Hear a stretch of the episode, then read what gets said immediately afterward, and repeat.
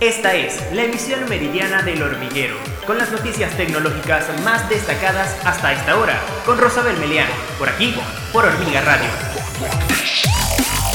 Hola, bienvenidos a la emisión meridiana de El Hormiguero. Yo soy Rosabel Melián, quien les acompaña nuevamente. Hoy es viernes 26 de febrero de 2021 y estas son las notas más destacadas en el mundo de la tecnología hasta esta hora. Luego de adquirir Entertainment One, Hasbro está buscando hacer películas y programas de televisión con sus propios juguetes y juegos. Es por eso que anunció una serie de nuevos proyectos basados en The Transformers, My Little Pony y otros juguetes para plataformas de transmisión, incluidos Netflix y Disney Plus. Entre los planes más destacados se encuentra una película de My Little Pony animada por computadora, que debutará en Netflix el próximo otoño, y una serie de Transformers con 20 episodios basada en los juguetitos Bots. La archiconocida compañía de juguetes también anunció la producción de una serie preescolar que se transmitirá por Disney Plus llamada Killa, centrada en un superhéroe cuyos poderes se concentran en la aplicación de las artes marciales y la danza en sus rutinas salvadoras. Otros proyectos como una película inspirada en el juego Dungeons and Dragons, una serie anime sobre The Gathering, programas basados en juegos de mesa como Monopoly u Operation, e incluso una película sobre G.I. Joe. También forman parte de las ambiciosas apuestas que próximamente hará Hasbro en la televisión por transmisión. Aunque todo apuntaba a que el pionero sería Tesla, Honda sorprendió a consumidores y competidores al anunciar que el primer auto eléctrico con nivel de autonomía 3 llegará al mercado en marzo y será su modelo Legend.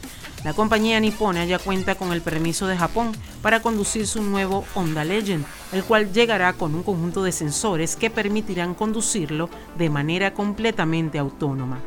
Sin duda, la novedad más distintiva del auto será el sistema Traffic Jam Pilot, certificado para la conducción de nivel 3, un conjunto de algoritmos de inteligencia artificial y sensores que permitirán entender lo que ocurre en el entorno y tomar decisiones sobre la vía. El Honda Legend ostentará todas las características de un auto completamente autónomo. El vehículo está preparado para frenar, acelerar y cambiar de carril sin la intervención del conductor, aunque será preciso que éste permanezca en el asiento del piloto por si es necesario tomar las riendas en algún momento.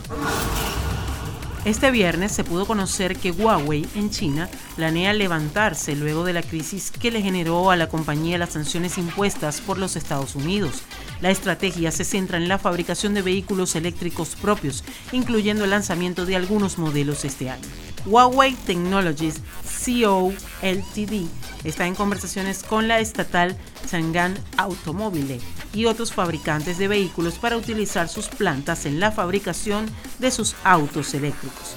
El plan podría significar un cambio de dirección potencialmente importante para Huawei después de casi dos años de sanciones estadounidenses que han cortado su acceso a la cadena de suministro clave, lo que le obligó a vender una parte de su negocio de teléfonos inteligentes para mantener viva la marca.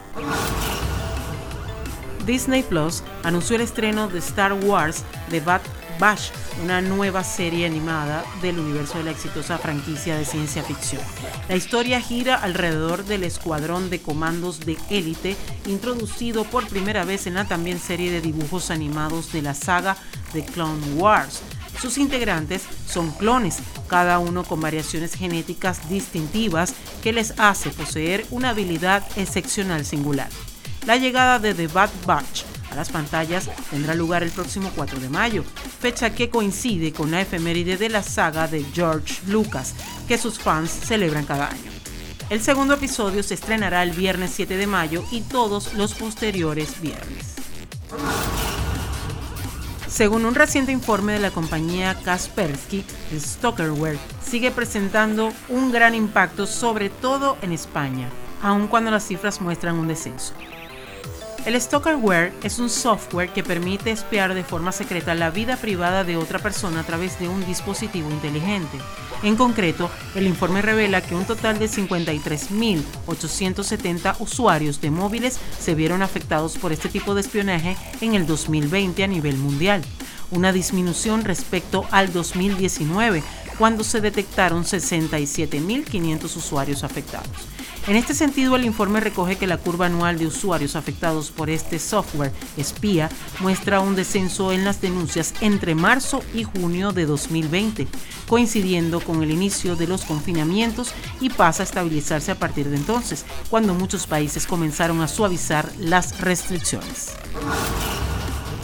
Y de esta manera llegamos al final de nuestra misión meridiana por el día de hoy.